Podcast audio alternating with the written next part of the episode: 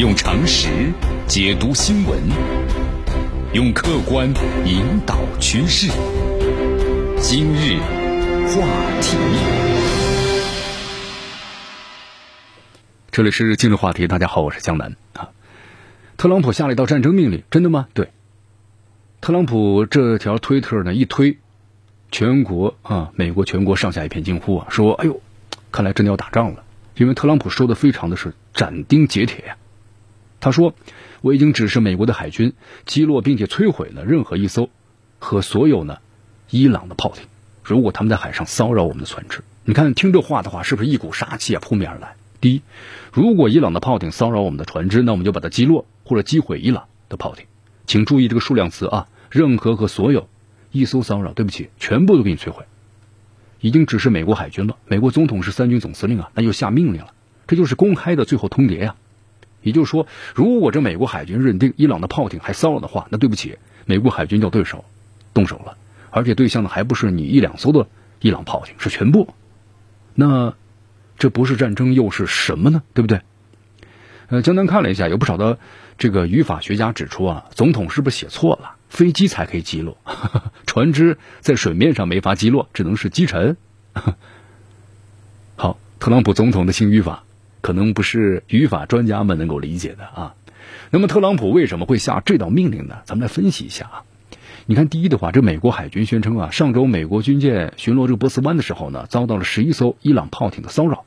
这伊朗炮艇啊，据说多次呢，好像近距离的接近过这美国海军的舰首和舰尾。那么最近的一次，据说是不超过十米。那么另外一个就是伊朗革命卫队啊，在二十二号宣布这个消息，成功的发射了首枚军用的卫星。这个卫星啊，已经进入了地表上空四百二十五公里，正在绕地球运行。我们都知道啊，这伊朗那是美国在中东的头号敌人。你看，在上个星期，特朗普呢应该就收到了海军的报告，但是没有说任何的话。啊，现在又有个消息，伊朗发射卫星了，特朗普就突然的发表了，感觉特朗普呢非常的生气。美国的各种极限制裁啊施压，伊朗垮了吗？没有。你到现在为止的话，伊朗还发射了卫星，你表面看上是火箭，实际上就是什么呢？洲际导弹，而且革命卫队啊，那是美国认定的恐怖组织啊，对吧？所以你分析一下，新仇加旧恨。所以说，特朗普呢冲上了社交媒体，直接发布军事命令：如果伊朗骚扰，那就击沉所有的炮艇。那么伊朗会听话吗？估计肯定是不会听的。这美国指责伊朗的炮艇啊骚扰着美国军舰，那么伊朗抗议美国的军舰呢？你是阻挡了我们炮艇的路线，对吧？这就是我们说的公说公有理，婆说婆有理。啊，这是双方都玩了几十年的游戏呀。其实你看一下这个《纽约时报》的报道啊，据说美国海军呢看到这个消息啊，特朗普的这个发言之后推文也是目瞪口呆，说总统你到底什么意思啊？我们没有接到呢正式命令啊，我们有一套成熟的策略怎么去应对，但是总统你突然一嗓子吼出来，一点回旋的余地都没有了。等我们下次遇到之后，这种情况真的是要去击沉吗？打是伊朗人的性格呀，不反击是万万不可能的。那结果怎么样呢？就是战争啊，对不对？那不打的话，你美国的海军不就是抗令了吗？那么会不会伊朗人笑话呢？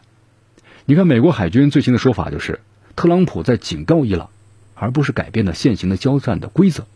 但是特朗普又明明下了命令啊，你们竟然认为只是警告？那 么对于美国海军来说，是不是太不尊重总统了呢？所以说，大家千万别低估这个特朗普啊。你看，在社交媒体上啊，很多美国人认为说特朗普比任何的时候更需要一场战争。这道理呢很简单，疫情还在肆虐，美国呢已经是震中了，确诊超过八十万是吧？死亡超过四万。所以你看他的对手希拉里曾经就嘲讽他们，说这个特朗普最喜欢的吹嘘美国第一。那么现在真是把美国呢领导成了美国第一。那么这口大锅呀必须甩出去是吧？所以我们看到了美国最新的一系列的表演，甩锅对象。不限于是，你看世界卫生组织，还有我们中国，对不对？包括美国的民主党奥巴马、假新闻媒体，还有州长们等等等等。那么过去一段时间呢，你看我们看到了中国躺着都要中枪啊，世界卫生组织呢也被调查，然后呢停止了这个资助，美国的媒体被骂的是狗血喷头啊。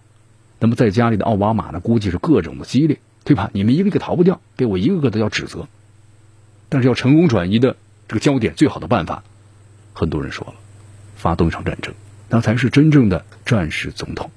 那么最好的战争对象呢，就可能是伊朗了。伊朗呢，可能也没有想到，他成了美国疫情的又一个受害者。在二零二零年，大难不死必有补刀啊！但这战争能打得起来吗？按照美国海军的暗示，总统呢就是威胁威胁，对吧？我们该怎么做就怎么做，最多擦擦枪、走走火。但是呢，大规模的冲突和战争是不会有的。但是呢，大家别忘记了啊，特朗普就是特朗普啊！你看，二零二零年的世界第一件大事就是美国和伊朗的干仗，美国斩首了伊朗革命卫队的名将之花，伊朗的炮轰了是吧？导弹飞过去，美国的军事基地。那么现在的话呀，新的危险游戏呢又开始了。动机如果存在，借口呢总是有的。